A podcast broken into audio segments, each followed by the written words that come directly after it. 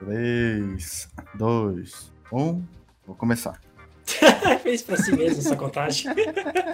É pra vocês calarem a boca, caralho. Tá, eu vou falar 3, 2, daí tu, tu vai. Não, porra. Fica quieto. Cala a boca. Eu falo três. Eu falo 2. Cala a boca, isso tudo. Cala a boca, cala a boca. Beleza, vou começar. Começa agora mais um podcast. E o tema de hoje vai ser filmes e séries que os integrantes aqui da, da nossa conversa vão estar indicando para vocês. Meu nome é Gustavo Yamazaki e sejam muito bem-vindos. Sou Faia, sou professora de cinema da Unisociesc de Joinville. É só isso, gente, tá? Não tô pra me apresentar, não. Meu nome é Lucas, eu queria indicar algo que o Clark pudesse gostar, mas infelizmente é uma série brasileira. Ô, oh, porra. Oi, meu nome é Luísa e a quarentena tá fazendo eu ver filmes que são ruins, mas eu considero bons, ou que são ruins bons, e filmes preto e branco, por incrível que pareça. Olá, meu nome é Clark César e eu sou aluno da Unisucesc de Joinville. Faço cinema também. Perfeito. E como que vocês já devem ter percebido, a gente está agora com uma convidada especial, né? Uma convidada que nunca apareceu aqui nas nossas conversas, né? A nossa professora Faia. Ela dá aula pra gente de cinema, na faculdade de cinema, né? E nada melhor do que começar com ela, uma, uma indicação de um filme, uma série da professora. Então, gente, já que vocês são meus alunos, sabem, o pessoal não sabe de geral, né? Mas eu gosto muito de filme indiano, né? Falem o que quiser dos filmes indianos. E aí, nesses tempos de quarentena, né, que a gente está tendo que ficar isolado, felizmente fiquem em casa, por favor. E se passar na rua aqui em casa, eu ligo para a polícia e denuncio vocês, tá?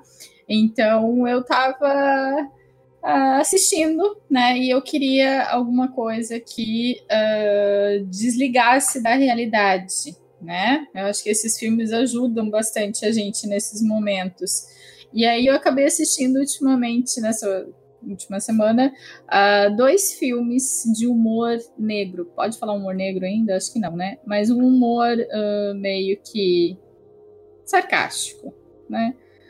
É, assisti um indiano e assisti um filme britânico. Para quem não tem o costume, tem muito filme britânico também de humor um pouco fora do padrão. E como disse o Clark no outro programa, né, o, o humor leva a gente a bons caminhos, né, nesses momentos como em tantos outros, tá? É, posso falar dos dois, gente? Vocês deixam ou é só um mesmo? Fica à vontade. Pode falar dos dois, pode falar. Fala de três, cinco, se quiser. Você é convidado especial. O Britânico, então, é um filme de 2019, A Serial Killer's Guide to Life. Não sei se tem tradução para o português, tá, gente? É tipo é, um guia de vida para serial killers, tá? É, dirigido pelo Staten Cousins Rowe, né? Acho que são, é, são duas, duas meninas, não sei direito como é que é. Não pesquisei muito sobre o filme, tá? Foi uma coisa bem por acaso. Tem a atriz principal, que eu fiquei com a impressão de já ter visto em várias coisas, mas também não sei se vi, tá? Que é a Kate Brabham e a Pope Rowe, principalmente. E assim, eu tinha acabado de sair da aula de francês, né? A gente tá tendo aula online, né? Como vocês, eu tô dando aula online, mas eu tô tendo aula online também. E aí o pessoal tinha falado muito desses coaches. Vocês gostam de coach, gente? Quem não gosta? Ah, com certeza. Quem não gosta de coach? Quem não ama coaches, né? Pra rir, né? Pra fazer piada, pra ridicularizar. Desculpa, mas eu não gosto, né? E aí é, o pessoal tinha discutido sobre coaches na aula, né? Como você faz um quadro para as coisas, os lugares onde você quer chegar, aquelas coisas assim, né? Bem autoajuda. E aí eu saí dessa aula, saí, tipo, né, de uma sala de casa e fui para outra sala, né? Que hoje em dia tá assim. Uh, eu saí da aula meio revoltada, né, com os colegas com esse com essa coisa do coach e, e aí eu fui assistir esse filme e fiquei muito feliz de assistir esse filme porque na verdade ela é uma serial killer desses charlatões de autoajuda. Ela fica um pouco revoltada com todos esses que ficam fazendo, né, esse tipo de promessas. Então tem lá o cara que manda você abraçar a árvore, tem o cara que é terapia de música, é tudo quanto é tipo de terapia alternativa.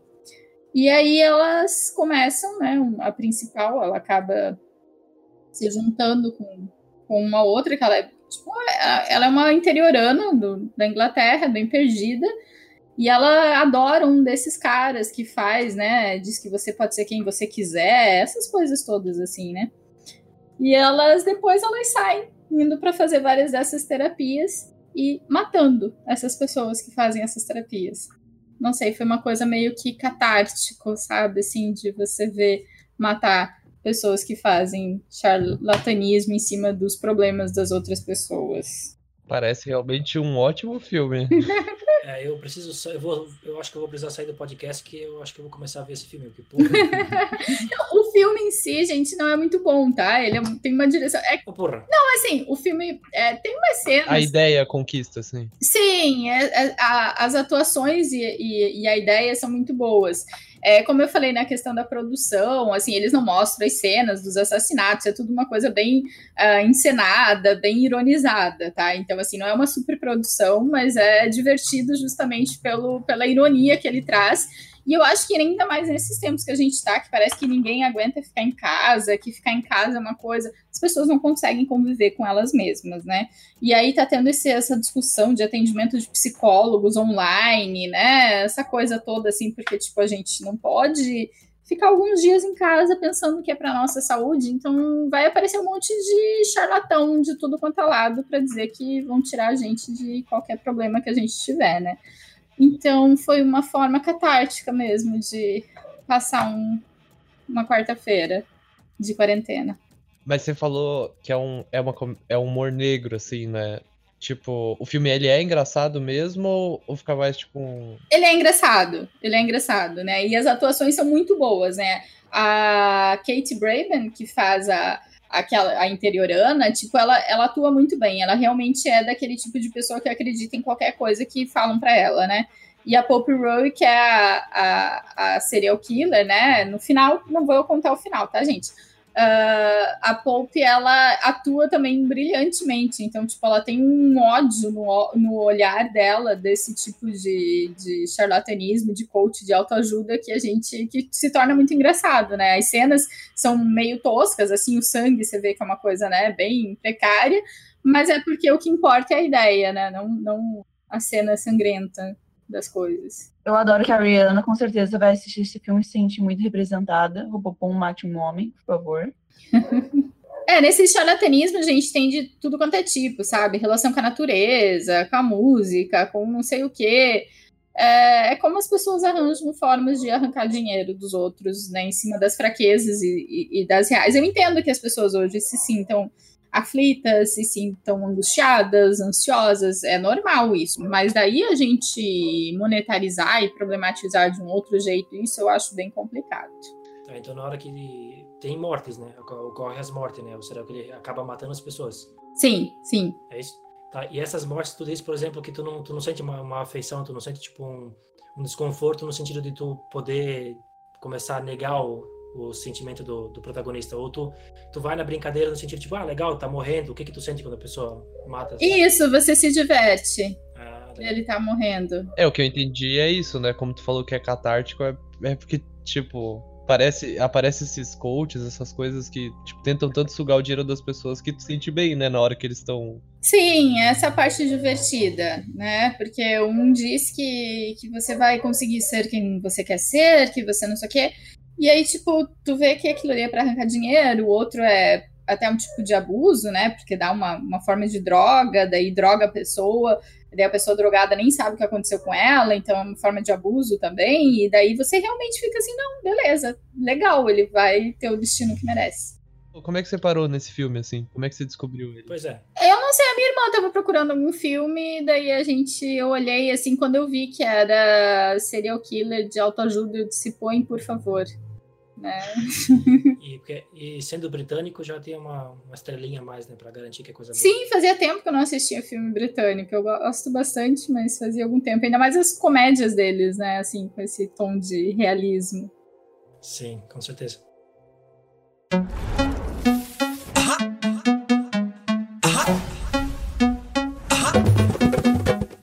Quer, tu quer falar do, do segundo filme que tu comentou? Posso falar, daí é um assim que. Eu não sei, gente, as pessoas têm um preconceito muito grande com filme indiano, vocês concordam, né? Sim, sim. É, eu, eu não tenho preconceito porque eu não tenho conhecimento suficiente pra poder ter preconceito, né? Não, as pessoas em geral, no caso, né, Cláudio? É, eu nunca vi nenhum filme indiano, eu acho. Que crime! Newton, Newton. Racista! Que A gente crime, viu o Newton vez. Mas. Ah, é, eu vi o Newton no, no festival de, A gente viu o Newton. de cinema de Muito bom, por Curitiba. sinal. É, bem bom. Eu posso, posso Mas- fazer uma não, mas questão calma aí, eu ia racista dizer agora? só que eu conheço os memes, porque tem muitos memes de, fi- de filmes de Bollywood. Muitos. Então, esse que é o preconceito, porque as pessoas acham que filme indiano é só filme de ação de Bollywood. E esse é o- já começa aí o problema, né? E filme indiano Eu tenho, é a segunda maior indústria do mundo, né? Então, peraí. Vai lá, Clark. eu tenho, eu tenho um preconceito um pouquinho maior. Deixa eu fazer a pergunta, vocês vão me julgar, eu sei disso. Faça. Mas quem quer ser o milionário é indiano ou não? Não, né? É americano. Não. Não. Ah, quem sabe, né? Sabia que ia ser, poderia ser muito racista e preconceituoso, mas não sabia, né? Tinha que perguntar. É meio que uma mistura, né? É que, é que é sobre indiano, né? Mas não sei se é dirigido e produzido por indiano. Né? Então, tem essa relação, né? Esse que eu vou falar, na verdade, ele foi produzido pela Foxstar Studios, né? É, e, na verdade, esse é o segundo filme de uma franquia. Eu nem sabia. Quando eu assisti, eu não, não me toquei. Não vi que era ah, uma franquia, porque já era o dois, né? Mas é, é uma continuação de algo? Eu acho que é meio que uma franquia. Não sei se o um é um necessário. Você entende o dois tranquilamente, sem precisar do um, tá? Mas é que tem muitas produções indianas. Esse que é o problema. A gente fala, eu sei que tem aqueles filmes de ação, mas uma coisa que eu acho muito interessante é que eles sempre colocam a, a, a realidade e a cultura deles dentro dos filmes. Né? Isso é uma coisa que até a gente, como brasileiro, tem problema em ver a nossa realidade a nossa cultura nos filmes. A gente tem aquela, aquele costume de querer um filme meio que despojado dessas coisas para que ele seja entendível no mundo afora. E os indianos, assim como os chineses, os próprios japoneses e tudo, eles, eles veem os filmes deles dentro da cultura deles, né? Eles não são tão colonizados como a gente. Apesar, é claro, que a gente sabe que a Índia foi um país super colonizado, colônia britânica, né? Como eu acabei de falar de um britânico, agora falar de indiano, né? Fica meio tosco, mas tá. E falou do britânico primeiro, né? Pois é, O brasileiro, eu acho que também, também tem muito disso, né? De, de, de, tipo, usar a nossa cultura, né? Eu acho que a gente usa, mas querendo ou não, o povo até já estereotipou o que, que é um filme brasileiro, né? E eu acho que a gente, a gente evita muito a questão da religiosidade, dos hábitos, essas coisas, sinceramente, eu acho que a gente não põe muito nos filmes. Porque se a gente fosse fazer como se fazia antes, né, nos filmes brasileiros, alguns que até mais documentários e tudo, a, a gente acha que o pessoal de fora não vai entender, É. né? Se a gente põe cultura negra, se a gente põe religiosidade, o pessoal já vai, tipo, é exótico, é estranho, é, tudo, sei lá, esquisito. Sim. Mas, mas eu não sei se tu tem esse conhecimento. Os indianos, o que, que eles pensam dos filmes dele? Tem alguma coisa? Eles gostam muito, é um público muito grande. Né? E é, tanto que é um, um lugar onde filmes de fora, os filmes ocidentais, os filmes americanos, são muito difíceis de ter público. Né? Eles têm um mercado interno enorme. Mas isso tem a ver com o tamanho da indústria ou a forma com que as pessoas enxergam a cultura no geral no país, assim? Eu acho que é uma forma de eles, porque a gente tem que pensar que a Índia também é um país bastante, ah, entre aspas, pobre, né? Um país que tem lá mais de um bilhão de gente, então, tipo, é, é bastante populoso, mas não- eles não têm acesso à educação, eles não têm acesso à moradia, muita coisa. Então, eu acho que é mais acessível para eles um filme dentro da cultura deles do que um filme que venha de fora. Né, eles conseguem assimilar mais fácil, então acho que eles têm um grande público também, porque eles entendem como um, um produto interno que, que dialoga direto com eles, né? Tanto que uma das coisas que aparece muito nos filmes, olha, ontem eu comecei a assistir um outro indiano e, e perpassa a mesma questão. A questão da corrupção, principalmente dentro da polícia. Tá? Isso aparece em vários filmes, tanto alguns mais populares de Bollywood quanto outros mais sérios, tá, gente? Porque a polícia lá e político, tipo, eles mostram. A gente acha que o nosso país é corrupto quando você vê um filme indiano, você ria, tá, né? mas, mas o filme, né, que é The State versus Jolie, LL.B2. Né? Jolie LLB2. É, esse 2 aí é porque é o segundo, mas é o Estado versus Jolie, J-O-L-L-Y. E aí é de 2017, eu realmente não pesquisei sobre o primeiro. É dirigido por Subhash Kapoor. É, o, a- o roteiro é dele também, né?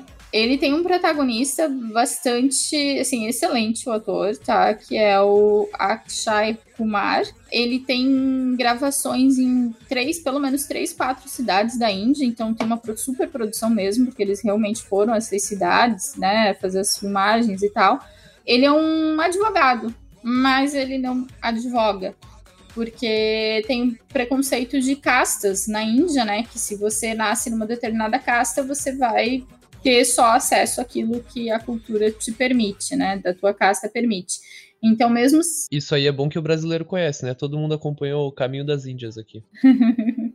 é, não, e eu, eu, acho interessante porque é, lá é uma coisa meio que determinada, até tem a ver com a religião e tudo, né? Mas se a gente for pensar no Brasil também, né? As pessoas acham que se você nasce, né, tá aí, uh, que horas ela volta e tudo mais, pra gente lembrar que, ah, não, se você é filho de empregado, você tem que ser filho de empregado o resto da vida, né?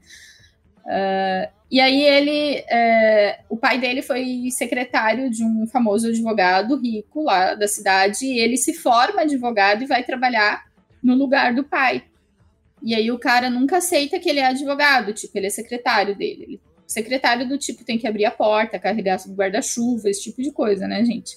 E aí uh, ele, ele, na verdade, ele quer advogar.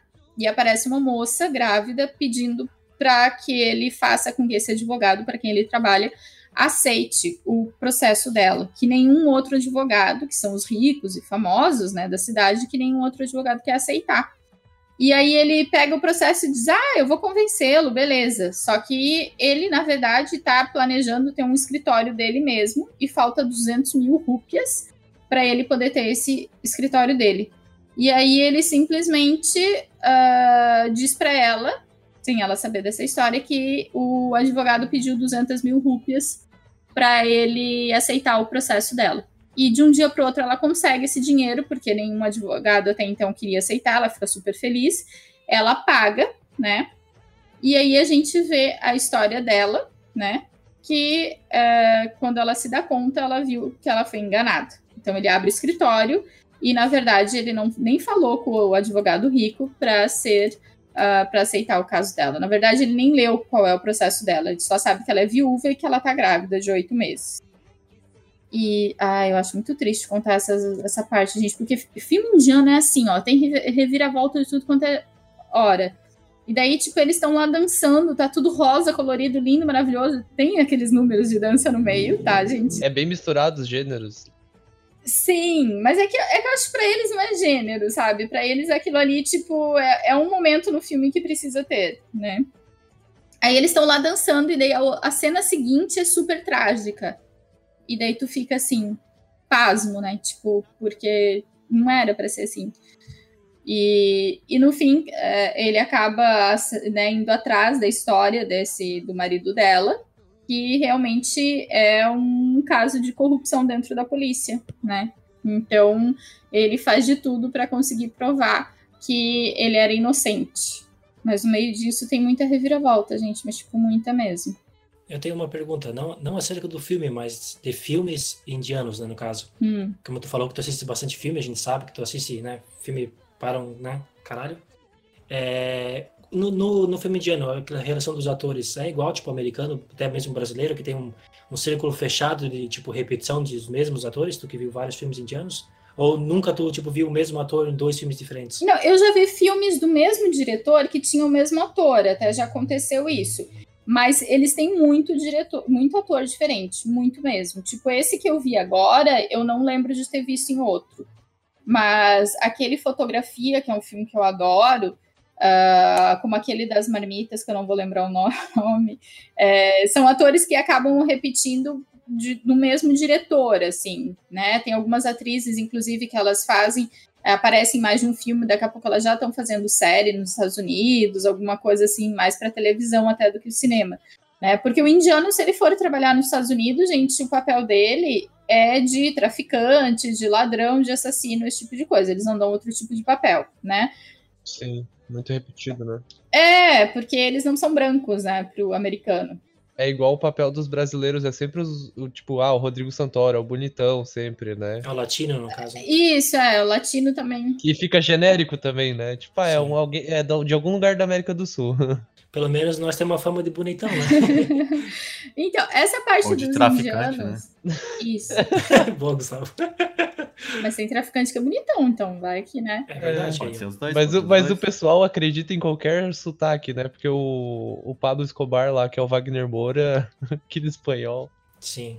Sim, tem aquele que o, o Santoro faz um cubano, um médico cubano, aquele filme é muito bom, gente. Depois vocês procurem. Ah, sim, eu já vi esse filme. É É muito, bom muito mesmo. bom. O Santoro fala, tipo, umas três línguas no mesmo filme. Aham, É fantástico. é muito bom. Eu ia dizer do, do Westworld, ele faz um cara que eu acho que é tipo um, um bandido mexicano, assim. E tipo, ele faz qualquer latino mesmo, né? Sim, sim, é tipo brasileiro, serve pra qualquer. É, cinema é assim, né? Mas o que me incomoda é que, assim, o indiano em si, claro, ele não é o branco que a gente tem de padrão, né? Mas é, nesse filme, que é uma produção da Fox, eu fiquei com a sensação deles estarem embranquecidos. Isso me incomodou pra caramba. Tipo, com maquiagem. Isso, a iluminação e a maquiagem pra eles ficarem mais brancos. Sério mesmo? É, isso é uma coisa bem tosca, tá, gente? Porque se a gente for ver, realmente, eles têm uma cor de pele diferente, né? Mas não Isso é basicamente um blackface, né? Se for parar pra pensar. É nesse sentido mesmo. Na verdade é um whitewashing, né? É, whitewash. É, porque o principal ali, se você for ver, realmente ele tá mais branco que os outros, né? Se compara com os personagens dos policiais, o próprio juiz, né? O outro advogado, eles têm o tom de pele do indiano, né? Que pode variar também, né? Eles exportam bastante filme, tipo, os filmes deles passam nos Estados Unidos e em outros países, porque aqui eu não sei se chega, né? Eu acho que eles têm, têm tentado bastante. Essa, essa coisa da, da própria Fox ter um estúdio, né? E, e, e conseguir produzir lá e tudo, eu acho que é uma tentativa de levar os filmes deles para fora. Até porque tem muita comunidade indiana fora do, dos- da Índia, né? Acho que isso pesa bastante. É, da outra semana eu vi um filme italiano que o protagonista era o, o diretor e o roteirista, ele era indiano. E ele falava de uma comunidade indiana ah, em Roma. Acho que era em Roma. Então, assim, tem essa, essa coisa dos indianos espalhados pelo mundo. Então, se você fizer filmes, né, para espalhar para o mundo, também eles vão ter, vão ter público, né? É, eu recentemente até eu, eu conheci um novo, novo comediante de stand-up que eu assisto bastante, eu sempre tento variar, tipo, pra pegar, conhecer mais pessoas, né? E tem um, tem um cara que ele é de uma família indiana que mora na Escócia. Então, eu, pra mim, é o sotaque mais doido que eu já ouvi na minha vida, indiano com escocês. Maravilhoso, o nome dele é Danny Boy. B-H-O-Y, no caso, né? É muito bom. Só porque tá no assunto do indiano, é muito Sim, sim, é isso que eu acho, porque tem, tem uma população indiana muito forte, né? Se a gente for pensar. É, tem um ator indiano, eu não sei, fazer uma série americana que fez bastante sucesso ultimamente, mas eu não sei dizer, gente, porque série americana não é meu forte. É, até o, o cara do Quem Quer Ser um Milionário, que eu esqueci o nome, acho que é Dave, Dave Patel, ele faz muito filme, né? Mas Uhum. tudo nos Estados Unidos, né? É Dev, Dev, Dev Patel. Isso. É. Dave Patel. É, tem o moço do também Aventuras de Pi também, né? É o mesmo? Não, né? Fui racista agora. É, o do-? Do Quem Quer Ser o Milionário é o mesmo diretor do Yesterday, Ah, é? que o principal é o, o Jack, Jack Malik, né? Também é indiano, é verdade. né? É, então, eles acabam repetindo, assim, os poucos, às vezes, que eles têm de, de perfil, né? Do ator, do personagem. Mas eu acho que tá, tá tendo um grande público. Se vocês entrarem no Facebook, tem uns grupos aí, viu, gente, de, de filme indiano, que nem novela turca e tal, que o pessoal acaba assistindo bastante e acaba tendo fã. Você faz parte de discussão de grupos de filme indiano, é isso mesmo? Ah, não, não, não, não discuto, tá? Eu só fico lá pra ver quais são as novidades, onde tem como acessar alguns filmes e tal. É, agora, agora nossos ouvintes sabem que querem, se querem filme indiano, acompanha nós que a Faia sempre vai recomendar algum. É, isso é verdade. Filme indiano e novela turca. Que delícia. Variedade, se você veio por aqui. É bom que tenha variedade mesmo, né? Pra gente fugir do hollywoodiano. Com certeza, com certeza. Mas e voltando ao filme, ficou comigo que ele é bem dramático, assim, né? Isso é uma coisa que tu vê em vários filmes indianos, então. Não, ele não é tão dramático, porque como eu falei, como eles intercalam a coisa de ter números musicais, eles intercalam com aquela coisa dele ter uma, uma redenção no meio do filme, ele correr atrás de coisas ruins, né, reverter as coisas ruins que ele fez, ele não chega a ser assim dramático, ele tem alguns momentos trágicos, são coisas trágicas que acontecem, mas a forma como é colocada, né, a sequência das cenas, eles acabam fazendo de uma forma que você não, não fica com essa coisa pesada. Uh, tem outros filmes indianos, de alguns diretores, assim, mais o que seria do filme de arte, o filme autoral da Índia, que aí sim, daí ele realmente tem uma carga dramática mais forte, né? Até lembrei de um aqui, mas não vou lembrar o, o nome também. É, tem uma carga dramática que é realmente é, mais pesada. Mas esses que eles investem nessa coisa do grande público, de ter número musical e tal, eles não, não chegam assim, a ser uma coisa tão, tão pesada, né? É uma, uma última pergunta, não sei se tem, alguém tem mais alguma pergunta, mas eu quero saber o seguinte: o que, que chega para nós dos filmes indianos? A edição do filme indiano, a edição clássica de muito exagerada, aquele, aqueles efeitos do Bollywood que tem, todo mundo fala e tudo mais. Tu, no filme que tu vê, assim, tipo, tu vê uma característica, tipo, que, que se procede em todos os filmes, tipo, a edição meio exagerada, ou, ou, tem, ou a maioria dos filmes não são assim? Não, não são como eu falei, tem esses filmes assim que são mais autorais, né? Que tem um ritmo bem diferente. A gente vai pode comparar até com os Kleber Mendonça da vida, né? Uma coisa bem uhum. diferente de, de, ritmo, de narrativa. Uh, como mesmo esse, que já é um produto mais uh, articulado para o grande público, mas não é aquele super de ação, tem momentos, né? Um momento em que é a, a, a dança e tal, tem uma agilidade na edição, mas cada momento tem, tem o seu ritmo diferente, né? Isso eu acho que. E é muito inteligente, isso é uma coisa que eu queria falar, é muito inteligente o texto, gente. O final mesmo tem uma fala que eu fiquei rindo três dias, tô rindo até hoje, toda vez que eu falo daquilo eu fico rindo.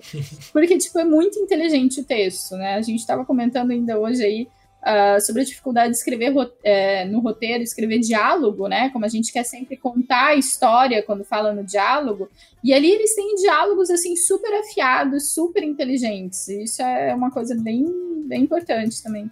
Sim, é, eu achei legal vocês comentarem do ritmo da edição, porque das últimas vezes eu tenho assistido uns filmes tipo, blockbuster americano nos últimos dias só pra, tipo, ah, quero ver alguma coisa ruim mesmo. Porque eu sei que o filme vai ser ruim. No caso, os blockbusters? É, alguns que eu tenho pego ah. pra ver agora nos últimos dias. E, e tem me dado uma estranheza tão grande quando eu paro para assistir o filme e começa aquela montagem rápida, assim.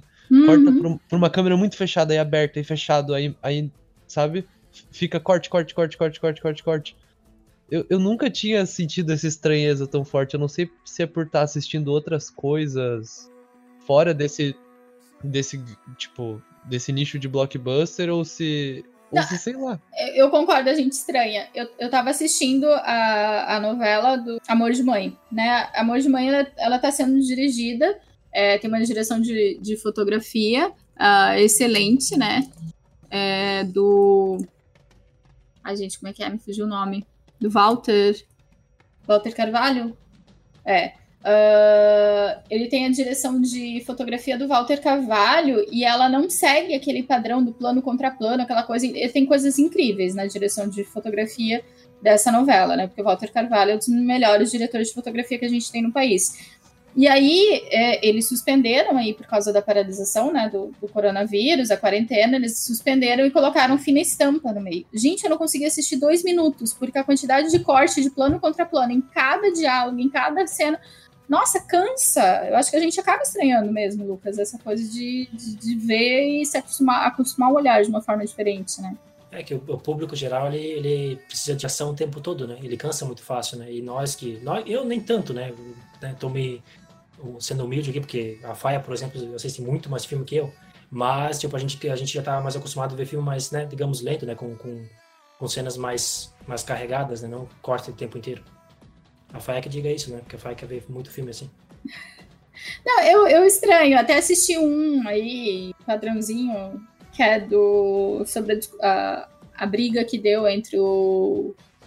da distribuição de energia elétrica lá, do Thomas Edison, do Tesla e do Westinghouse, que é com Benedict Cumberbatch e, tipo, é aquele basicão, sabe? Daí, tipo, tu nem repara, né? O público tá acostumado com o corte básico, para um para um, para outro. Então é uma coisa que não, não, não dá esse reflexo, né?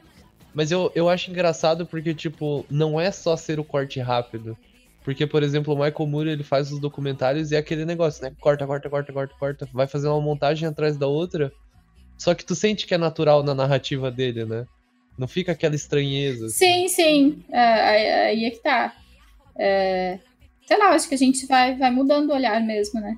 Tem uma pergunta importante, Fai. Uh, tu, che tu, chegou a treinar para falar o nome Benedict Cumberbatch? Porque tu falou perfeitamente uma vez só. Não, é tá... que eu já sou apaixonadinha por ele faz tempo. A gente já ah, tem uma certa certo. intimidade. eu, eu chamo ele de nome de queijo, porque ele me lembra muito queijo, que é gostoso. Que é gostoso. Camembert? queijo camembert? É, esse aí mesmo. É que lembra que é gostoso, né, Luísa? Então tá. Exatamente, junta queijo, pessoa gostosa, tá tudo certo. Exatamente, é bem isso. Porra. Tem uma minissérie com ele, Luísa. Deixa eu, agora assunto de meninas. Tem uma minissérie com ele, Luísa, antes dele ficar famoso, porque ele era do teatro na Inglaterra. Sim, ele era. É, quatro ou cinco capítulos, bem ele novinho, uma série. Meu Deus, imperdível, tá, meninas? Procurem lá o nome. Eu sei qual que é, mas eu não sei o nome. Boa sorte pra achar. Calma, eu vou procurar. ele fez sucesso com, o- com o Holmes, né? Sherlock lá. Ah, eu, eu gosto muito dessa série. Aí tem uma. É, dizem que essa série é boa. ah, tem. Eu não. Peraí, gente, tô procurando aqui, tá? Qual que é o. Mas é bem no comecinho, assim, da vida dele. Ai, gente, não achei o nome. Tem um monte de nome aqui, mas não sei O tá. Benedict é o coronel mais procurado do mundo, né? Na Primeira Guerra Mundial. Verdade. Ah, é, porque é do, do 1917? Coronel Mackenzie. É, aproveitando falando do Benedict, a gente assistiu 2017, 1917, na real. 2017? E seria engraçado se fosse na Primeira Guerra Mundial 2017, não seria nada legal. Porra. É, a, gente, a gente assistiu 1917 e quando apareceu esse Benedict na tela, passou uns um minuto, um, um minuto e meio, o Gustavo tava no meu lado, ele pegou no meu ombro e falou, "Ah, é o Benedict! Não fui eu não, cara. Não fui eu não, foi o José. Foi o José, foi tu, cara. Foi o José, não. Eu demorei, eu demorei pra perceber que era o Benedict, só que eu fiz assim. Hum. É, não, pois é, foi tu, foi tu, mas eu exagerei um pouquinho a reação. Mas eu vou ser bem sincera, eu não reconheci. Porra, sabe que tava de bigode? Na época eu nem esperava ele estar no filme daí, tá ligado? Daí, na hora que virou assim, eu fiquei processando, pá, daí depois, ah. Ele faz o, o jogo da imitação lá, isso é muito Isso, Isso, aham. filme foda, foda esse filme. Ah, tem o do no Tom Hardy, né? No, no Dunkirk, que a gente queria ver mais e ele passa o filme todo, todo vestido com luva e tudo. É triste. Vocês têm problema se eu colocar na capa do podcast Benedict Cumberbatch? Não, tipo, não. o assunto é esse. Se for sem Coloca uma foto camisa, dele não sem tem camisa. problema nenhum. Agora, com camisa, há uma questão. Exatamente. De- deixa eu só dizer qual é o nome da minissérie que eu falei, é Parade End. Ficam aí as nove indicações da Essa- Então é isso, galera. O podcast É tá de- acabando já. Obrigado por Acho que escutar. tem que ter o Benedict Cumberbatch e a Faia na arte do podcast. Tá bom?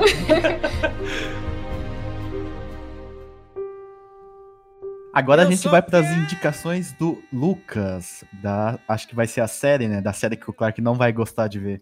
Exatamente. Eu não vi o filme, eu não vi a série, tá? Não, não me precipite. E não irá, pelo jeito. É, pra quem não sabe, Clark tem preconceito com o produto nacional. Não, Alvarez, pessoal. O pessoal tá escutando aí, eles não me conhecem, Alvarez, por favor, né? Então Não, já, joga piada interna no já que não existe. ficam conhecendo. tipo, O Clark tem problema com série, série, filme brasileiro. Não, eu critiquei Animal Cordial, que é um filme muito ruim. Fez uma crítica di- direta a toda, a toda a filmografia nacional, Clark. Eu vi. É só porque eu postei no story a foto do Animal Cordial e fiz algumas observações. Não foi uma só, algumas. E só por isso o Lucas Alvarez fica pegando no meu pé. Mas eu gosto de filme brasileiro, eu gosto. de- Eu sou brasileiro, porra, me respeita. Filme de diretor brasileiro homem, eu não vi tu criticar. Eita. Ô, porra. Bonito, hein, Clark? Não me joga contra a parede, fala sobre tua série. aí. Tá bom. É, então, eu vou falar sobre a série Impuros. Eu tô a- no momento na segunda, no começo da segunda temporada. Pra quem se interessar pela série, tem o primeiro episódio é, gratuito pra ver no, no YouTube lá do Fox Premium. Então é bem acessível, acho que tem 60 minutos e tá lá, tipo, em Full HD, dá pra ver perfeito o primeiro episódio. Daí, se a pessoa gostar, já vai, né? É, então, falando da história da série, ela conta é, a história do Evandro, que é o personagem principal. Ele mora no Morro do Dendê e o sonho dele é ser um comerciante. Ele quer ter um negócio dele e, e, tipo, ser o patrão dele mesmo. Ele tá com 18 anos, então ele tem que ir pro alistamento obrigatório. O exército recruta ele, então ele tem que servir. Ele não pode sair, né? Fugir. Então ele vai servir o exército e ao mesmo tempo o irmão dele começa a trabalhar pro movimento, que é uma facção criminosa que tá lá no morro, enfim, tá no, no Rio de Janeiro como um todo. Importante dizer uma coisa que eu não falei no início, essa série é ambientada no Rio de Janeiro dos anos 90, então é, é legal a gente ver uma história de um passado recente, assim, que ainda tá influenciando no que a gente vive hoje, né? Então a, a série vai basicamente contar a história do Evandro, é que isso tem tudo no primeiro episódio, mas que ele vai do exército pro mundo do crime a partir do momento que o irmão dele é morto por um policial militar. Mas o, o legal da série é que por mais que ela seja uma série sobre. que trata desses assuntos de crime, de, de crime organizado né, no Brasil, de tráfico de drogas, é, de polícia, conta a história também de um policial é, federal. Ela é muito mais uma série de drama e de personagens do que simplesmente tratando desses temas, sabe? Do tráfico e, e, e das armas e, e de conflitos, enfim. Eu lembrei muito de Narcos enquanto eu tava assistindo, porque eu, eu assisti quase até o final da primeira temporada de Narcos. E Narcos não me pegou justamente porque eu não, eu não sentia afeto por nenhum personagem naquela série. Eu, eu achava uma série fria, onde eu não conseguia empatizar mesmo com nenhum dos personagens e era só tipo, parecia que a história era só sobre a droga, era só sobre era só sobre morte, sabe? E não é o que eu sinto quando eu assisto Impuros, que eu tô ali tipo empatizado com todos os personagens, sendo eles bandidos ou não, sabe? Então eu acho que o que atrai na série são esses personagens que são muito ricos, assim. Tá, eu queria saber como que tu ouviu falar dessa série? Quem que te falou? Onde que tu descobriu? Que começou a assistir? Então, ano passado a gente foi no Encontro de Cinema lá em Curitiba, que foi um evento que aconteceu durante o Festival Olhar de Cinema. Tiveram várias palestras e tal com pessoas do mercado e entre elas teve com a Mariana Ricardi e ela é uma das produtoras dessa série. Ela até falou da série e eu vi um pessoal comentando lá no evento também. Eu fiquei com a série na cabeça, mas nunca tinha assistido até que um tempo atrás eu vi que tinha o primeiro episódio online lá no YouTube da Fox e daí eu fui assistir e deu, putz, que puta série boa, assim. Todo, todo episódio tem 60 minutos? Todo episódio tem 60, acho que são 50 ou 60 minutos, todos eles. Na primeira temporada, se eu não me engano, são 10 ou 8 episódios. A segunda temporada saiu no final do ano passado e a primeira em 2018. Era pra terceira sair esse ano, mas eu não sei agora como é que tá a produção por causa do coronavírus, né? Se eles tiveram que parar a filmagem ou não. Mas, tipo, é uma série sensacional, assim, com certeza dentre as melhores séries que eu já vi. Teoricamente, eles, tão, eles estariam gravando a terceira temporada, então. Sim, Onde que a gente consegue ver essa série? Na Globoplay mesmo? A série tem disponível no Fox Premium e tem no Globoplay também. A primeira, mas no Globo, no Globoplay só a primeira temporada. Então é da Fox, né, em geral, assim, então. É, a série é produção da Fox. A, o, a Globoplay comprou o direito de exibição, né, da primeira temporada. É, eu queria falar que isso é uma, isso é uma constante, né, de falarem das produções brasileiras, né? De achar que quando é produção tipo de favela e tal, que tem que ser só voltado para as coisas minhas e se perde isso de construir os personagens, de pensar nos dramas pessoais e tal, né? Então, já li algumas críticas em relação a isso que realmente estavam tentando fazer algumas produções aí para mudar essa, essa visão. Sim, quando eu fui começar a assistir a série, eu fiquei, eu fiquei bem, tipo, é, achando que ia ser aquela coisa clichê de, tipo, só o mundo do crime, só arma, só Uhum. Sabe? E, meu, tem muito, muita profundidade ali. E, e uma coisa que me atraiu muito nela também foi a questão dos episódios, assim. Como tem conteúdo em cada um daqueles episódios, dá pra ver que o roteiro é muito refinado, sabe? Porque eu acho que a gente se acostumou, principalmente agora em streaming, de as séries terem, tipo, ah, 13 episódios, 11, e daí você sempre assiste e você sente que um, dois ou até três, quatro, cinco episódios são dispensáveis, assim, então, tão, tipo, enchendo espaço, sabe? Uhum. me deixava até meio ansioso, assim, porque tu vê um episódio e, meu, acontece muita coisa em um episódio dessa série, sabe? E o episódio é muito completo, assim, tem um arco próprio do episódio, mas que dialoga com a série inteira. Eu- acho o roteiro da série muito perfeitinho, assim, principalmente a primeira temporada é fechadinho, sabe? Que maravilha, agora tu tá indicando uma série e agora tu fudeu com a gente, né? Porque nós vamos ter que assistir uma série de 50, 60 minutos cada episódio. Estamos com tempo, tem né? Então, tempo. reclamando? O governador de Santa Catarina tem mais uma semana pra gente ficar em casa. Vai dar tudo certo, dá tempo. Infelizmente, eu farei seguir me convencer, tá? Eu Vou ser obrigado a assistir essa série. Eu não tenho tempo, não, gente. É isso que eu ia dizer, viu, Gustavo? Tamo junto, tá? Não tem tempo, não. Tô trabalhando É, segunda a sexta direto. E vocês deviam estar estudando. Porra, levar porra da professora no podcast? Porra. A Faia está desconvidada pro próximo podcast.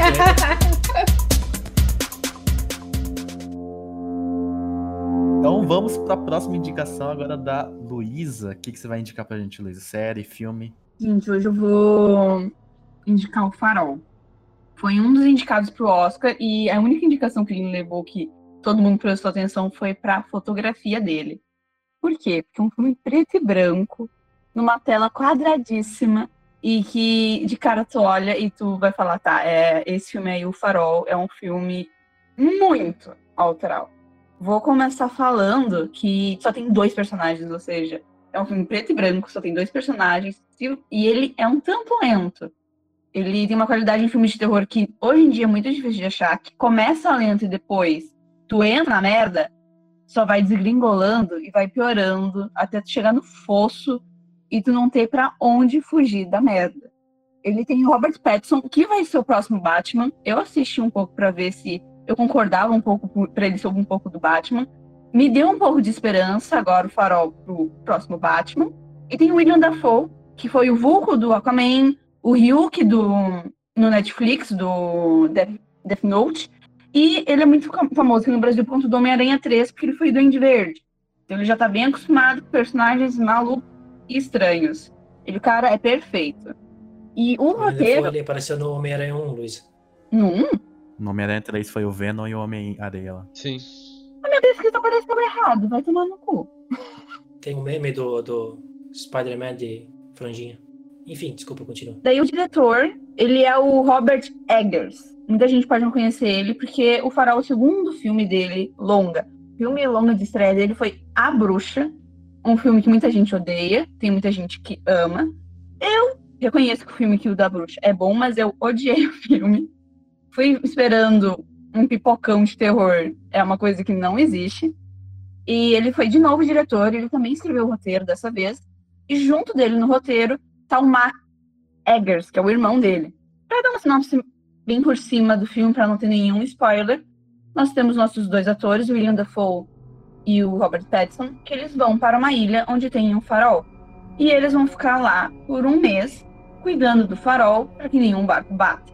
Lá é um lugar que só tem água, pedras e um pouco de lama. Não tem nada perto, não tem civilização, não, não tem porra nenhuma para fazer, as comidas são racionadas e um vai ter que capturar o outro. O William Dafoe, ele é um falo, um falo, é um cara que cuida do farol, que já trabalha há muito tempo, sendo falo... Faroleiro. Isso aí, muito obrigada. E o Robert Pattinson, ele vai ser o assistente dele e ele quer depois virar um esse negócio aí. Faroleira. É, é, obrigada. De novo, ah, tá difícil. O problema é que esse filme, para mim, entra na mesma lista de filmes como Clube da Luta, Doni Darko ou Cidade dos Sonhos. São filmes que você termina, você fica pensando que merda eu assisti e tu tem que ficar. Esse filme vai reaparecer na tua mente durante uma semana, pelo menos. Porque tu vai lembrar de alguma coisa, vai tentar repensar ele. É um filme que te quebra a cabeça. Sim, é simples assim. Gostou desses filmes? Provavelmente tu vai gostar do Farol. Só que o Farol vai falar sobre ficar louco. Tanto que a tela dele, que geral, as telas que a gente vê geralmente nos filmes, é 12 por 5.1. A tela do Farol, ele é 1.19 por 1. É uma tela quase quadrada. E essa tela, ela deixa o espaço que você tem da cena muito menor. Os atores têm que atuar muito mais próximos, tudo parece muito enclausurado. Tem um pânico, tu se sente aprisionado, tu se sente preso, o desconforto da, da, daquele quadradinho só, ainda mais em preto e branco. Tempo todo tu fica agoniado e achando o filme estranho. E isso não é à toa. O filme é para ser estranho. Porque ele vai discutir a fé dos personagens, as dificuldades que duas pessoas têm para lidar uma com a outra. E com isso vai mostrar a mentira e como de pouco em pouco as pessoas podem ficar loucas juntas. E realmente, quem é louco. Se você está se perguntando se você tá louco, você não é louco. O final desse filme, você fica para trás, agoniado, se segurando. O que o Clark falou no podcast passado sobre o. Quarentena? Não. Qual foi o primeiro filme que a gente falou mesmo? Quarentena, que ele viu deitado. Contágio. Não, é, É, contágio. isso aí. Contágio. É contágio, ó, viu? Não era quarentena. Quarentena. Tudo que o Clark falou do contágio, da música incomodar e deixar ele desconfortável, o fi... as cenas finais tem a música, tem fotografia que o tempo todo é minúsculo, que tem que ficar prestando atenção. sempre com a visão reta, não tem para onde você olhar, é aquele quase quadrado, preto e branco, que começa lento, mas assim, quando começa a descarrilhar, é uma merda atrás da outra.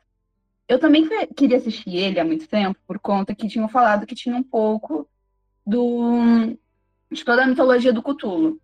Eu discordo um pouco. Tem um pouco do, da atmosfera dessa, desses personagens que trazem a loucura que nem o Cthulhu tem. Dessa mitologia que tem ao redor. Mas eu não diria necessariamente que é um filme que fala sobre o Cthulhu. Mas talvez falar sobre a sanidade, com certeza. É um filme aí que você não vai relaxar, mas com certeza você vai sair do mundo de coronavírus e ir para um lugar muito fédido, com muito pum e com muitas goteiras de chuvas. E, incrivelmente, os puns começam muito engraçados e vão terminando meio demoníacos até. Então, assim, é um filme muito bom, mas que aperta o estômago. E que momento bom para fazer essa indicação. É. é um filme que fala sobre confinamento, né? Então, não sei se, se tipo assim, tá muito atual, né? Então, é um filme meio pesado para a época que a gente vive, né? É que assim, eles não estão necessariamente confinados, eles têm para onde ir, eles têm trabalho para fazer. O problema é como os dois personagens têm um ao outro e querendo ou não mais para frente, micro spoiler, eles ficam presos mais pro final da, do filme, eles ficam presos naquela ilha, eles não podem sair daquela ilha. Só que esse não é o propósito do filme. O propósito do filme para mim foi muito claro. Você te levar para uma viagem de uma pessoa que você sabe que é normal, a outra você tá em dúvida, não conhece o personagem e parece estranho. E os dois personagens vão loucamente para uma loucura, uma, uma falta de sanidade, que quando acaba você fala, meu Deus, o que, que eu assisti? Quem que tava mentindo mais? Tinha alguém que tava falando a verdade algum momento desse filme? Você começa a fazer muitos questionamentos que a maioria eu tive muito mais quando eu assisti Donnie Darko, recomendo também. É, é tipo uma curiosidade que eu, que eu. Desculpa, A gente sempre fala junto, né? É o amor. Fala aí. É verdade. Esse é o tipo de filme que basicamente era para ter o William Defoe, né? É, a Luísa comentando um pouco, me lembra é um pouco Anticristo, né? Que também tem o William Defoe. Sim. Ele é o tipo de ator que vai estar tá nesses filmes e não sei, ele gosta de, de fazer filmes assim, de tu não entende o que acontece, tu tem que refletir depois que acaba o filme, porque se tem um filme assim, vai estar tá o William Defoe lá nele. Sem falar que ele já tem uma cara de louco desde o começo. E eu não sei o que eles fizeram, porque eu não reconheci o William Defoe. Eu sou horrível pra reconhecer o pessoal, pelo jeito. Meu Deus, tu é mesmo, Luísa? É, se não reconhecer o William Defoe é porque tá. É, o William Defoe é. É que assim, eu não reconheci ele com tanto cabelo, com tanta barba e tanta ruga, porque a fotografia conseguiu deixar ele ainda mais rugado do que ele já tem na cara. Eu fiquei impressionada, pra ser bem sincera, não sabia que podia ter tanta ruga no mesmo rosto. Passe protetor solar aí, vocês não ruga. Uma curiosidade que eu ia falar, que é até sobre o que o Gustavo acabou de falar, que tipo que ah, o William Defoe tá num filme parecido com dos filmes que ele faz.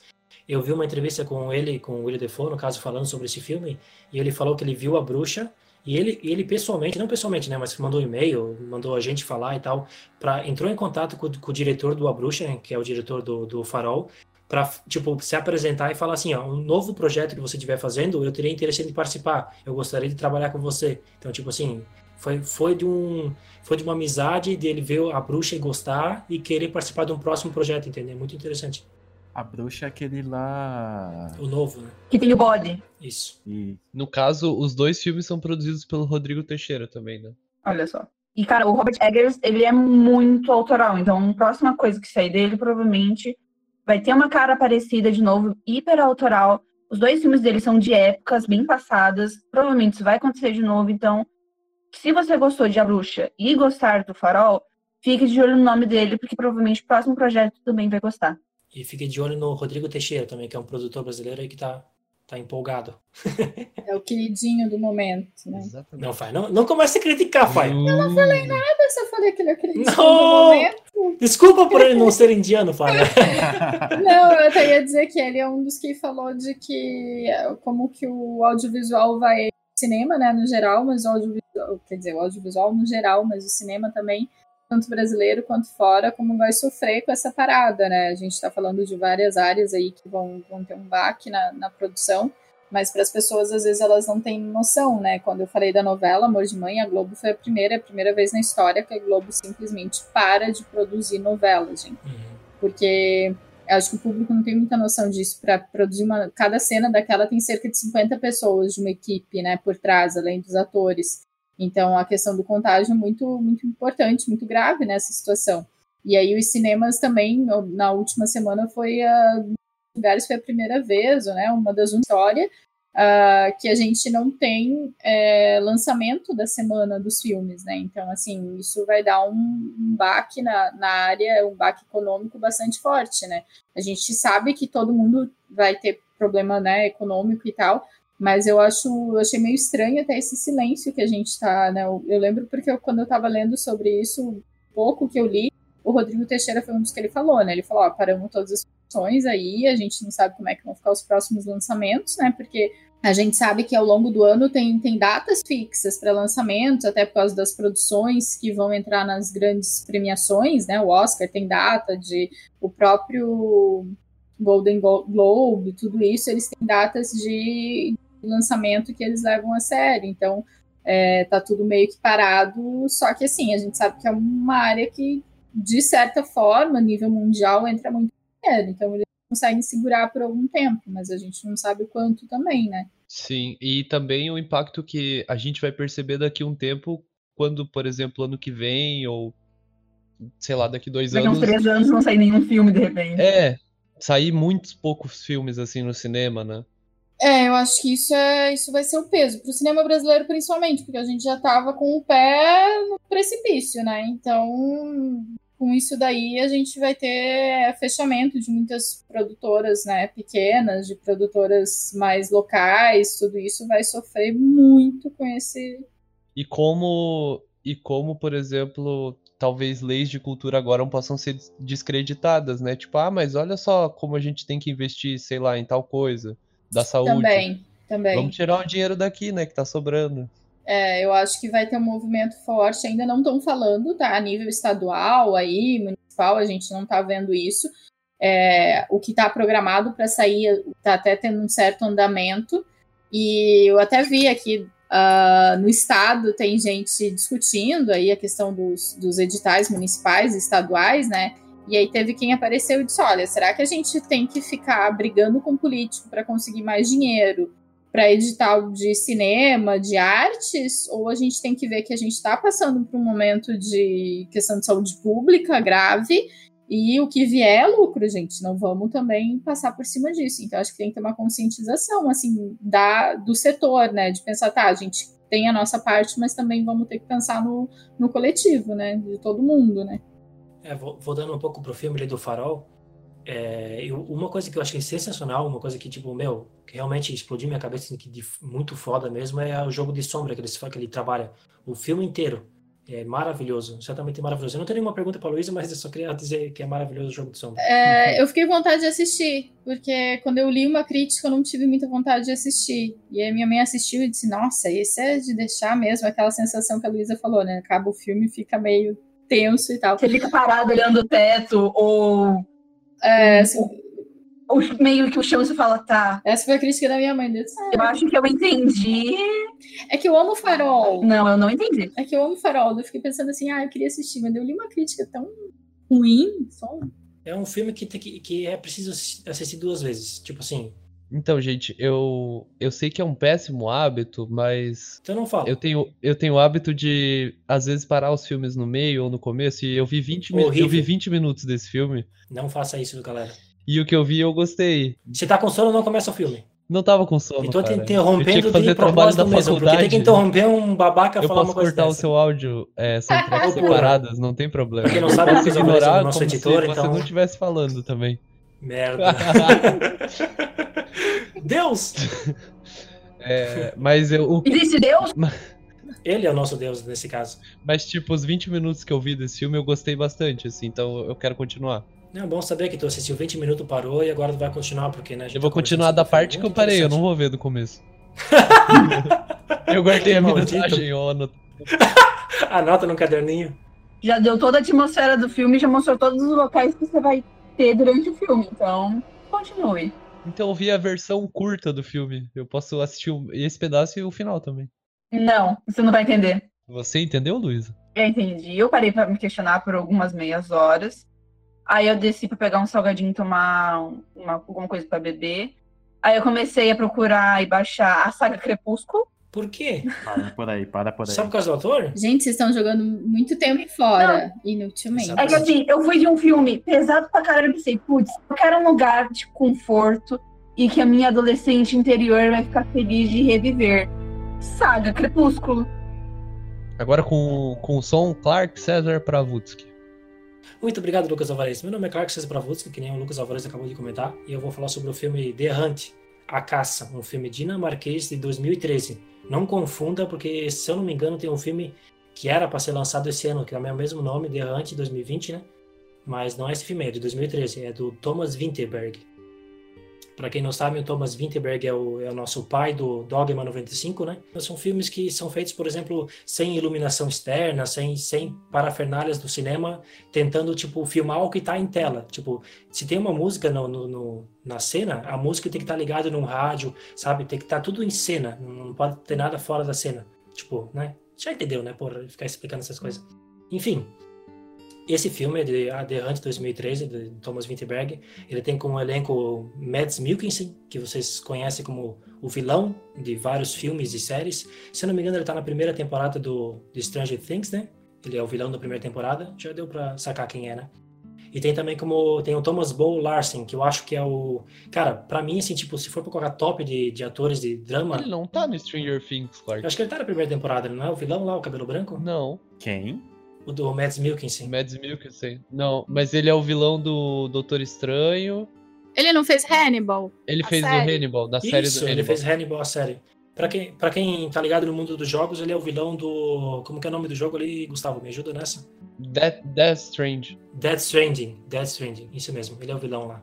Eu não vou falar nada porque aparentemente eu sou muito ruim de descobrir quem que é a pessoa que tá na tela. É, verdade. É, o Thomas, o Mads Mikkelsen com o Thomas Bo Larsen cara, é, pra mim, é a melhor dupla de. Meu caralho, a cena da igreja, meu caralho, já tô todo emocionado aqui, não consigo nem falar direito, que a cena da igreja, pra mim, é o, é o pilar, sabe? É o pilar do, de uma cena bem feita e bem construída. É, meu, se tu assistiu o filme The Hunt e, e for pra cena da igreja, só tem uma cena da igreja, tu vai saber que é, que é a cena que eu fico emocionado, que eu choro toda vez que eu assisto.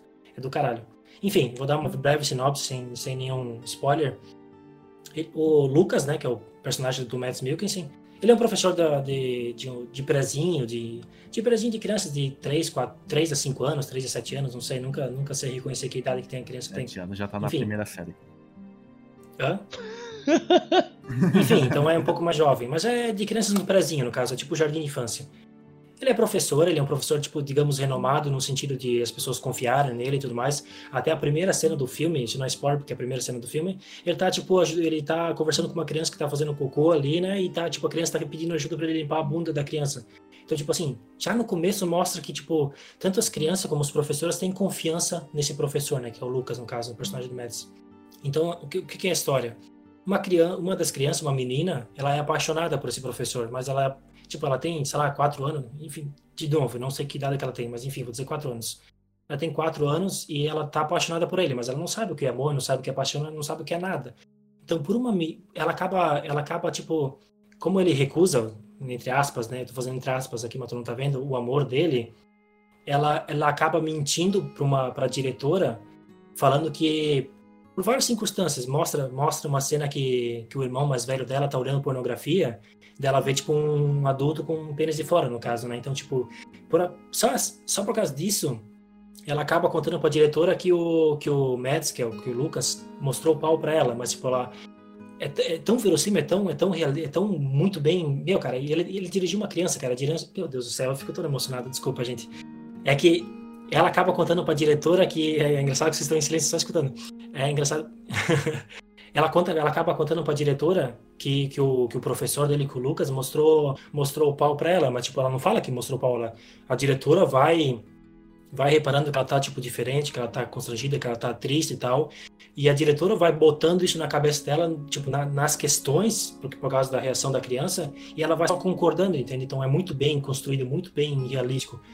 E é isso, exatamente isso. Tipo, ela, ela acaba contando, a, a diretora desconfia do Lucas, mas todo mundo, todos os amigos do Lucas confiam no Lucas, ele é um, é um cara gente boa, é professor, é respeitado. Daí o filme inteiro é essa questão. A gente vê na, a gente vê, a gente vê na perspectiva do Lucas, né? O filme inteiro, na, a gente segue só o Lucas. E a gente vê, a, porque é uma cidade pequena, né? Então a cidade inteira julgando o Lucas. Cara, e, cara, e a pressão que o filme faz, a pressão que, que, que a sociedade faz pro Lucas, e o Lucas sendo inocente, porque a gente sabe que ele é inocente. Porque a gente sabe porque o filme conta isso, né? Não conta, ele conta... Porque como a gente acompanha o Lucas, a gente acaba né, descobrindo que ele, não, ele é uma pessoa honesta e tudo mais. Mas a pressão que a sociedade faz com ele é, é cara, tu fica com cinco. Eu não sei, eu tô falando palavrão, mas enfim, não, acho que não tem problema, né? Tipo, tu fica com o cu na mão, sabe? Tipo, o filme inteiro, assim, segurando, porque, porque tu, tu entende a posição do Lucas, que é o protagonista, tu sabe que o Lucas é inocente, porque o filme conta isso, até o trailer conta isso, tu assistiu o trailer. E a sociedade inteira julga ele. E ao mesmo tempo que tu, tu sabe que o Lucas é inocente, tu defende ele, tu entende por que, que a sociedade tá fazendo isso, porque tu, porque tu tem as dois, os dois lados da visão. Se tu, se tu, por exemplo, fosse o amigo do Lucas, tu também ia julgar ele, entendeu? É uma, é uma coisa muito, muito delicada para ser contada e é, e, é, e é contada de um jeito assim, meu Deus do céu, maravilhoso. Cara, esse é um, meu Deus do céu, cara. Eu tô, eu já eu falei para vocês, eu não tenho dicção para falar desse filme, cara. É muito bom. O Winterberg é excelente, gente, tá? Ele tem tantos outros filmes. Eu sei que a gente fala muito mais, é mais conhecido o Lars von Trier aí do Dogma, né, 95. Ele tem esse filme é sensacional, né? não tem nem o que tem o It's All About Love, tem uh, Far From the Madden Crowd, ele tem é, tem uma sutileza na direção, que eu acho que é isso que te deixa sem conseguir explicar, claro. Ele tem uma sutileza na direção a partir de um texto muito bem construído que, que realmente deixa a gente sem palavras. É um tipo de filme tu tem que ter uma inteligência muito boa para acompanhar e, e, e, conseguir. Não é uma coisa assim mastigada, não é uma coisa dada de bandeja e tudo mais. Mas eu adoro. É, e a atuação do, do Mads Mikkelsen até, até ganhou, ganhou em Cannes melhor ator. Mads Mikkelsen, daí tem o Thomas Bo Larsen, que faz o melhor amigo dele, que eu comentei da cena da igreja, porque a cena da igreja, quando. Agora, assim, eu me enrolei pra caramba, tu vai ter que assistir esse filme, tá? Tipo, porque a cena da igreja é. é cara, tu vê, tu vê muita coisa. É uma cena, sei lá, de quantos minutos, mas tu vê, tu vê muita. Cara, é, é uma, é uma pressão psicológica dentro do, do, do cara que está sendo julgado e o melhor amigo que até não comentei né mas a filha que é que digamos é molestada né que não é molestada é filha do melhor amigo do Lucas, então, tipo, tem toda essa pressão do, do Lucas querer convencer o melhor amigo que ele não é um molestador, não é um tarado e tal, e o Lucas na, na pressão, tipo assim, ela é minha filha, cara, vou defender, eu defendo, né, se fosse eu, por exemplo, cara, com certeza minha filha do que meu melhor amigo, né, então, tipo, tem toda essa pressão, e na cena da igreja é o ápice, na cena da igreja é o que é o confronto, sabe, é, meu, cara, meu Deus do céu. Agora eu vou ter que ver de novo, assim, puta que pariu. Muito interessante, cara. Que me interessei pelo Obrigado. filme, não tinha, ainda não assisti The Hunt. Excelente recomendação. Eu só quero comentar também que eu, que eu descobri esse filme, não sei se eu, eu fui contigo ou Alvarez. Foi, foi. A gente foi no Sesc. Exatamente. Eu quero agradecer imensamente o Sesc, porque o Sesc é, é a nossa a dádiva do, de um país maravilhoso que tem exibições de graça de filmes e eu conheci no Sesc um, esse filme dinamarquês que, se não fosse pelo Sesc, pela gente, nossa vontade de assistir filmes diferentes, eu nunca teria conhecido essa obra de arte. Eu quero dizer que eu lembro que eu comecei a assistir esse filme no meio de uma maratona que eu tava fazendo. Aí eu decidi ver esse filme às 5 da manhã. Parou, vai apanhar. E eu parei de ver ele no meio. Meu Deus, Luísa! Pra quem não sabe, a Luísa Alvarez. Eu tava com sono! Pra quem não sabe, a Luísa Alvarez merecem socos na cara e. e... eu não sei porque eles começam a assistir se eles vão parar, vocês sabem que eles vão parar. Pois é, não entendo isso. Ah, eu sempre tento ver todos os filmes que eu consigo em uma noite. Sempre tem algum que sofre no meio dessa tentativa. A regra é clara, se tá com sono, não começa a assistir. Eu deixo bem claro isso aí. Pra mim é o seguinte, se eu tô com sono e eu começo a ver um filme, se eu não durmo e fico ligado no filme, quer dizer que o filme é bom. Se eu dormir, quer dizer que o filme já não é tão bom. Ah, mas também tu assistir com sono já é sacanagem. Né? É uma dificuldade a mais aí. Vou fazer a prova Crítico real do cinema. Filme, né? Assista com sono. Se você não dormir, o filme é bom. Críticas do Luca Alvarez. Eu dormi ou não? É. ah, eu tinha pensado em alguns filmes aqui para comentar. Ultimamente eu tava assistindo bastante filme de. Tem tema de música, né? Musicais, é, ou temas de música em si, né? Tipo Whiplash, mesmo até mesmo um pouco do Scott Pilgrim, que eles pegam bastante banda, essas coisas, né? Mas por causa do meu TCC que eu tô escrevendo por causa disso. Mas eu resolvi falar sobre um filme que o Clark não vai gostar, Oh, porra. que é brasileiro. Ah, é, mas vamos, vamos privilegiar o cinema nacional. Privilegiar o cinema nacional e. No finalzinho, eu só peço a, a educação de vocês de vocês falar que é piada isso aí tudo. Não, não vamos, muito obrigada. Maldito. Eu vou falar sobre filme brasileiro que. Filme brasileiro pra mim é uma. Eu gosto bastante, né? Eu sempre assisto quando eu posso, eu sempre tô assistindo um filme brasileiro, porque além de prestigiar a nossa, nossa cultura nacional, eu acho que tem muita qualidade nos filmes que a gente faz, né? Então eu vou estar tá falando sobre um dos melhores filmes brasileiros que eu achei em 2019, né? É, eu pensei em falar sobre Bacurau. Ih, eu sei qual só é já. que, pra mim, o melhor filme de 2019 brasileiro, até um dos melhores filmes do ano, foi A Vida Invisível. É um filme que ele é baseado na, no livro, que também se chama A Vida Invisível. E ele é dirigido pelo Karim é, que, eu nunca sei falar o nome sobre. Exatamente. Carinhanhos. Carinhanhos, esse mesmo.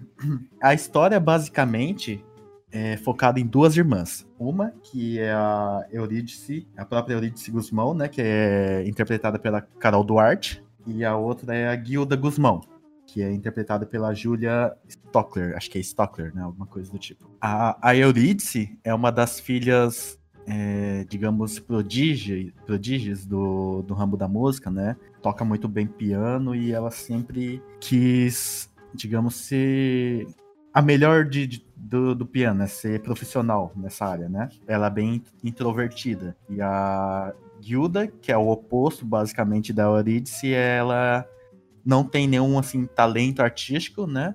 Mas ela já é mais extrovertida, já é mais comunicativa com pessoas diferentes, né? Então a história basicamente é sobre o momento em que a guilda fugiu de casa. Eu esqueci exatamente qual país eles foram agora, se vocês souberem pode comentar, né? É, eles fugiram do Brasil, ela fugiu com o namorado dela, né, para viverem a vida deles.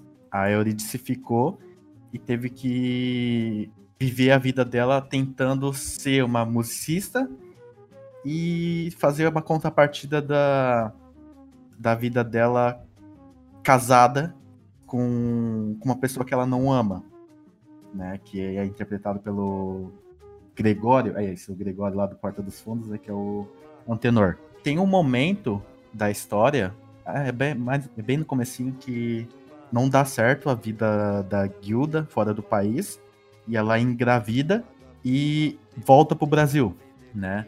Nisso, o pai dela rejeita a volta dela, ele não quer mais ela na vida dela, porque ela fugiu, digamos, ela desonrou a família, né? Ela fugiu, é, ficou grávida, voltou para casa e o pai dela não quis mais ela, mais ela na, na casa dela.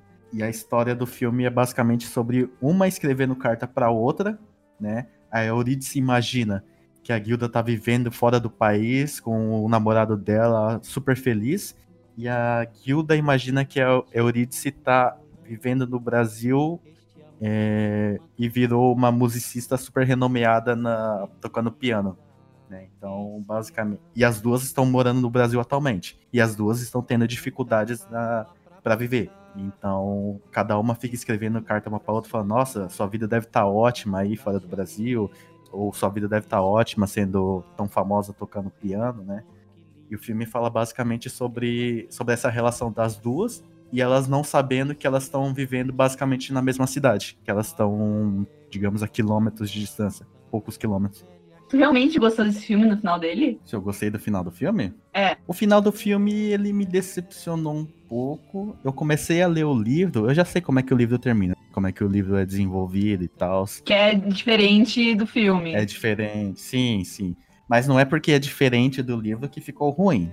Não, também não. É assim. O do livro é bem melhor. Eu, eu não gostei do filme, eu tenho isso pra mim. Eu reconheço que o filme é bom, mas eu não gostei.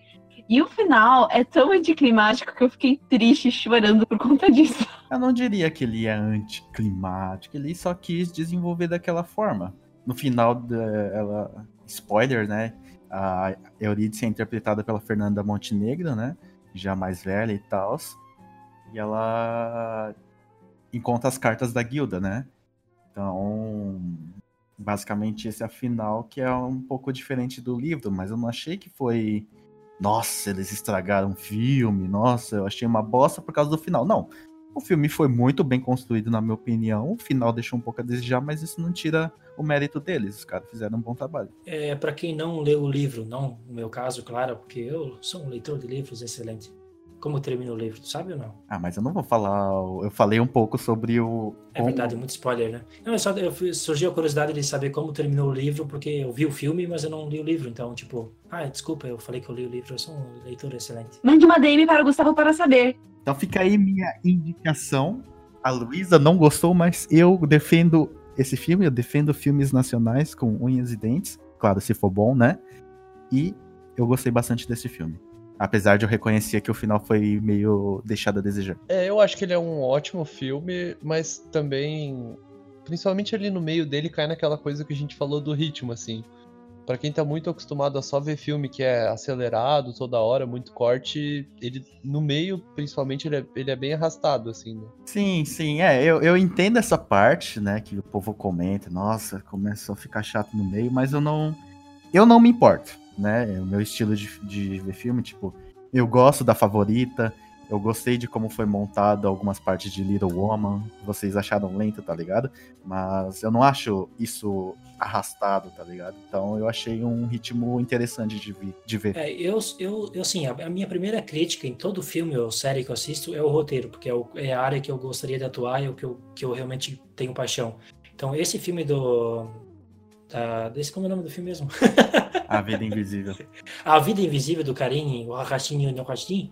Então, o que eu critico nesse filme? O que, que eu penso sobre o roteiro? Cada cena tem que levar a história para frente, tem que empurrar a história para frente. Eu acho que o filme poderia ter sido. Porque o que, o que vocês falam, ah, tá um pouco pesado, tá um pouco, um pouco carregado.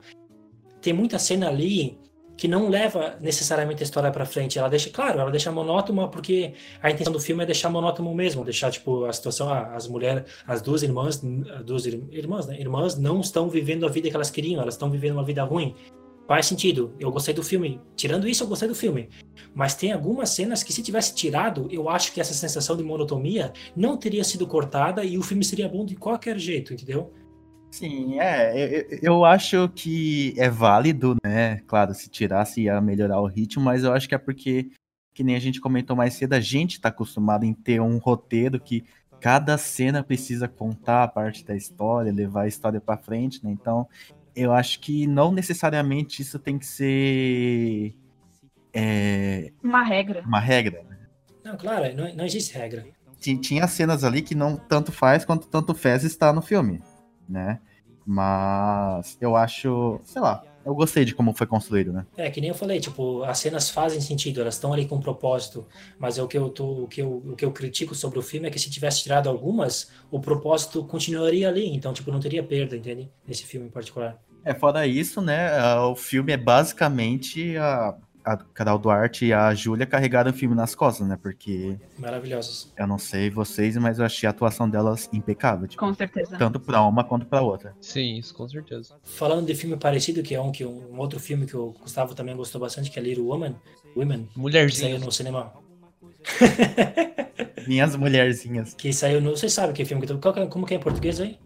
É, Adoráveis Mulheres. Adoráveis Mulheres, isso. Adoráveis Mulheres, que é o mesmo título do livro. Mulherzinhas. O Gustavo, o Gustavo também gostou desse filme? Cara, eu assisti no cinema esse filme. É bom, tô falando dele. Esse é, eu gostei, mas tem suas ressalvas e tem muitos pontos em que eu critico nesse filme, mas sim, eu achei ele um filme bom. Eu acho que o meu silêncio fala mais do que qualquer palavra sobre esse. Eu também gostei, tá, Gustavo? Muito obrigado, Faia. Você gostou de mulherzinhas? Tudo bom, gente. Vocês estão com Ô, Faia, mulherzinha falando que sou empoderada.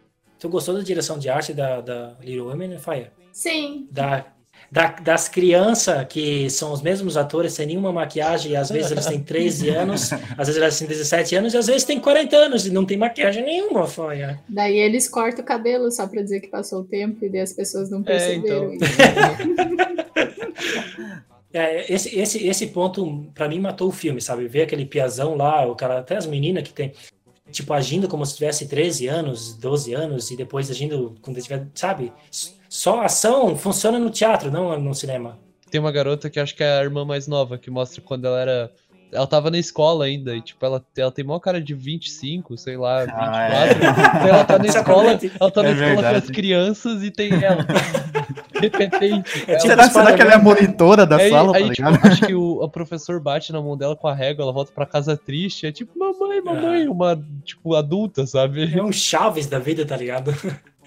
Mas a Saoirse Ronan tem especialidade dela é fazer papel que, tipo, ela tem cara de 15, ela acha que pode fazer qualquer idade, de 15 a 50, ela tá valendo. É, A Saoirse, ela fez a Lady Bird, né? Não sei quantos anos ela Também. a personagem dela tinha em Lady Bird. Ela, Mas ela também fez fez uma adolescente, Um né? Olhar no Paraíso. 16, 17. Então, Esse filme eu fiquei feliz porque eu consegui tirar o ator, que é o primeiro que aparece dentro do filme, que também fez Me Chame Pelo Seu Nome, me conseguiu tirar a imagem horrível que eu tinha do personagem dele, que virou a imagem do ator.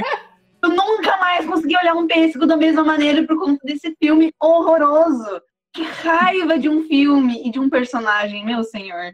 E ele tá bem nesse filme, né? Ele tá muito melhor. O que, que o diretor do Me Chame Pelo Seu Nome fez com esse cara? Porque, meu Deus do céu, é. mas eu acho ele sempre meio parecido nos filmes também. Os personagens são um pouco parecidos, só que a atuação dele melhorou muito mais agora em Penas Mulheres do que em Chame Pelo Nome. É, a gente teve o privilégio de conhecer, conhecer, Conheci, conhecer. conheci. Jardim vive Conhecer verdade. A gente conheceu? a gente conheceu, a gente teve o privilégio de conhecer o Karim pessoalmente, né, junto com o Rodrigo Teixeira. E se eu não me engano, ah não, eu me, eu me engano mesmo. eu, achei, eu achei que ele tinha mostrado um trecho desse filme, mas na real o Rodrigo Teixeira tinha mostrado do Aliás, de Astra, né? Era diferente. Né? A gente teve o privilégio de conhecer pessoalmente o Carinho, o que, que é sensacional, tipo, depois de conhecer o cara, ver que o bicho fez um filme que, que tá, tá aí, tipo, na mídia, né? Porque é difícil, né? Filme brasileiro aí sair, tipo, ah, vai pro Oscar e tal, né? Mesmo, tipo, ah, talvez vai pro Oscar. Isso já é sensacional, cara, tá ótimo. Então é isso, meus queridos. É, a gente finalizou aqui mais um, mais um bate-papo aqui, né? Hoje o tema foi mais tranquilo, né? Só a gente conversando sobre alguns filmes que a gente gosta, que a gente tem para indicar, né? É, agradecemos bastante a presença da nossa querida professora Faia, né? Com certeza. Muito obrigado, Faia, por estar aqui, trazer seus filmes, Obrigado! seu filme indiano e o britânico. Imagina, queridos. Chamem pra próximo que eu apareço. Está convidada. E a gente vai estar finalizando aqui. Quem tiver mais alguma ideia de tema, é, ideias do que a gente pode estar conversando, né? é, pode estar mandando pra gente por algum lugar específico, né? Pode estar mandando no Qualquer coisa nosso- também pode entrar no perfil, no- na conta de cada um de nós no Instagram e comentar lá com a gente também. Se nada. quiser, se quiser encher o saco do Clark porque ele é preconceituoso com filme brasileiro, é arroba The Clark César. Vem pra cima de mim aí que eu tenho alguns comentários sobre o Lucas Alvarez, sobre o Gustavo Yoshiaki Yamazaki, sobre o Lucas Luísa Tavares de Moura. Vai lá, Vai lá nas fotos do Clark e, e comenta assassino do cinema brasileiro. Quem quiser spoilers do, do filme A Vida, do livro A Vida Invisível, só tá mandando lá no direct, né? Direct que fala esses jovens hoje em dia, né? DM, DM, DM. Então, DM. Direct é tão anos 2005, Gustavo. é, Corta. desculpa, desculpa, desculpa. Então, se vocês quiserem se comunicar, tem vários pontos pra estar conversando com a gente, vários meios de estar comunicando com a gente. E fiquem em casa, lavem bem as mãos e a gente se vê até mais. Até. Grande abraço virtual. Não esqueçam de tomar água. Fiquem em casa, tá, gente? E denunciem bolsonaristas. Tchau, gente! Tchau.